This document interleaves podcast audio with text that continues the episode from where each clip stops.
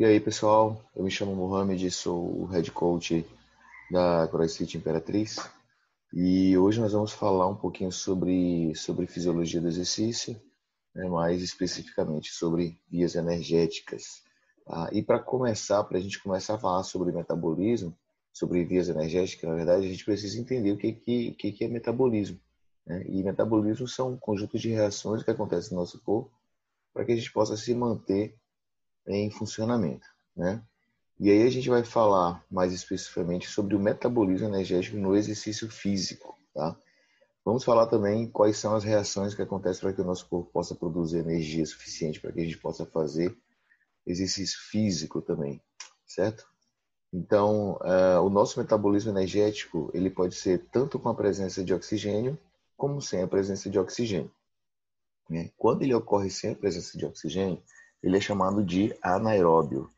E com a presença de oxigênio, ele é chamado de aeróbio, ou seja, metabolismo anaeróbio e metabolismo aeróbio. É, dentro do metabolismo anaeróbio, ele pode ser sem a produção de lactato ou com a produção de lactato.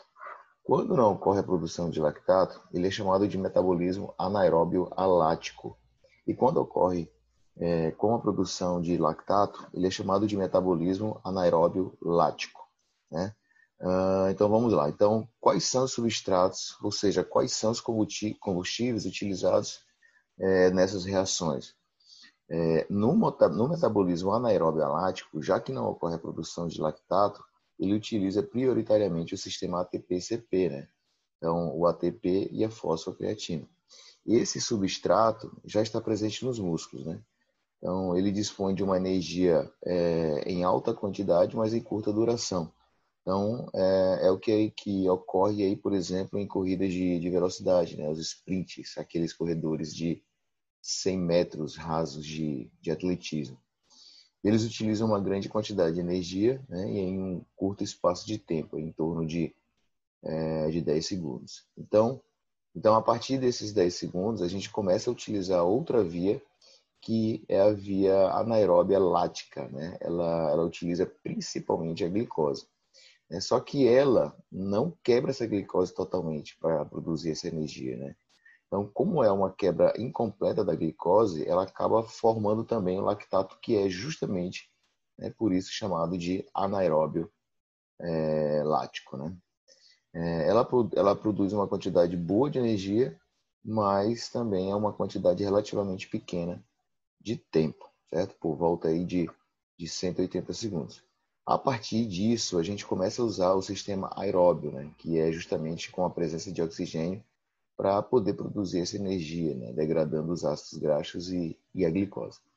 Então, resumindo, o sistema ATP-CP é mais conhecido como fosfagênios. Né? O sistema anaeróbio lático, com a produção de lactato, é conhecido como sistema glicolítico, né? justamente por quebrar essa glicose, apesar de ser de forma parcial, né, como falei anteriormente. E o sistema aeróbio é mais conhecido como oxidativo, justamente por utilizar o oxigênio é, nas reações e conseguir quebrar por completo tanto a glicose como é, os ácidos graxos. Então, de forma resumida, né, o sistema dos fosfa, é, fosfagênios ele promove uma alta quantidade de energia em um curto espaço de tempo.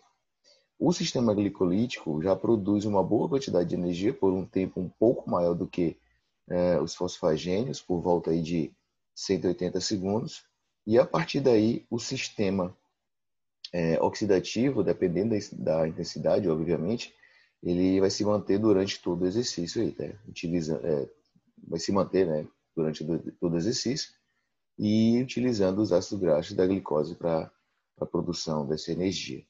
Beleza? Uh, foi isso, galera. Foi bem rápido, mas creio que ficou bem. Uh, deu para todo mundo entender aí. Beleza? Então valeu e até a próxima. É nóis.